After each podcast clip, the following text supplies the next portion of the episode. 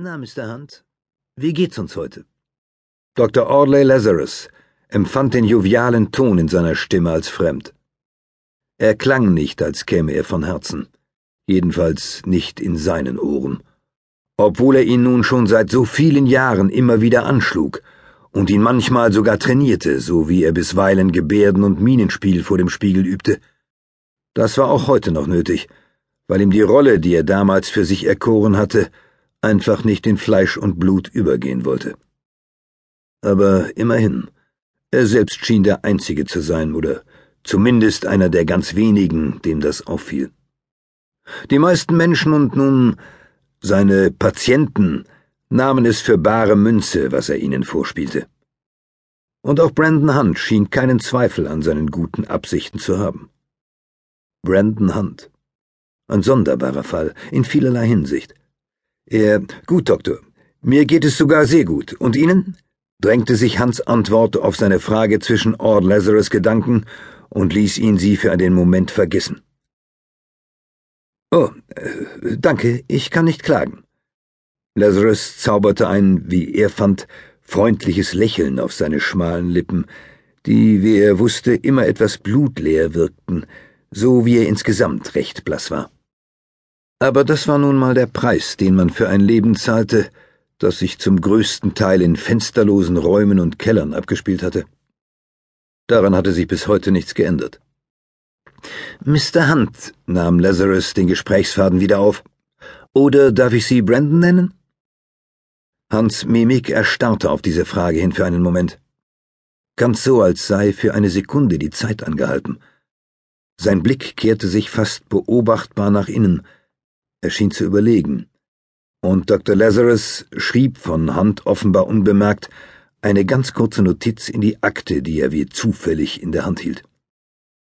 Dann fokussierte sich Hans Blick wieder auf ihn, wiederum fast sichtbar, als zoome er auf Lazarus. Und er sagte freundlich und arglos, Nennen Sie mich Brandon, Doktor, kein Problem. Schön. Also Brandon, Lazarus betonte den Namen und lauschte ihm kurz nach, als wolle er seinen Klang testen. Dabei kam er hinter seinem Schreibtisch hervor und ging ein paar Schritte durch sein Büro, soweit das möglich war, ohne in dem vollgestellten und gestapelten Raum irgendwo gegenzustoßen. Hunt blieb auf dem Besucherstuhl vor dem Schreibtisch sitzen. Er hatte wie immer darauf verzichtet, auf der sehr viel bequemeren Couch Platz zu nehmen, und folgte Lazarus nicht einmal mit dem Blick, Zumindest wandte er den Kopf nicht. Allenfalls sah er die schemenhafte Gestalt des Doktors, einem grauen Gespenst gleich in den Verglasungen über den gerahmten Fotos, Diagrammen und Diplomen, die an den Wänden hingen. Lazarus Blick streifte den Spiegel über dem kleinen Handwaschbecken, und wie so oft hatte er dabei im allerersten Augenblick den Eindruck, hindurchzuschauen und das Gesicht des Mannes sehen zu können, der hinter diesem Spiegel stand und das Geschehen in diesem Raum genau im Auge behielt. Dass er es nicht konnte und der Spiegel wirklich nur von der anderen Seite aus durchsichtig war, bewies ihm die Tatsache, dass er nicht sagen konnte, wer heute dort stand. Und als hätte es erst dieses konkreten Gedankens bedurft, sah Audley Lazarus sein eigenes Gesicht im Spiegel. Müde war das erste Wort, das ihm einfiel, wenn er sein Gesicht betrachtete zu müde, um auch nur ein überzeugendes Lächeln zustande zu bringen. Seine Mundwinkel wollten sich nie ganz heben. Was allerdings auch daran lag, dass seine linke Gesichtshälfte etwas träge reagierte. Immer noch.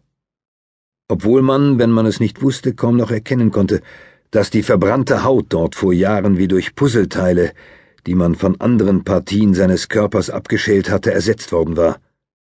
Damals war das gewesen so nannte er jene Zeit, in der alles begonnen hatte, egal ob er nur daran dachte oder davon sprach. Das geschah jedoch höchst selten, vor allem weil kaum einer der damals Beteiligten das Ende dieser Zeit überlebt hatte.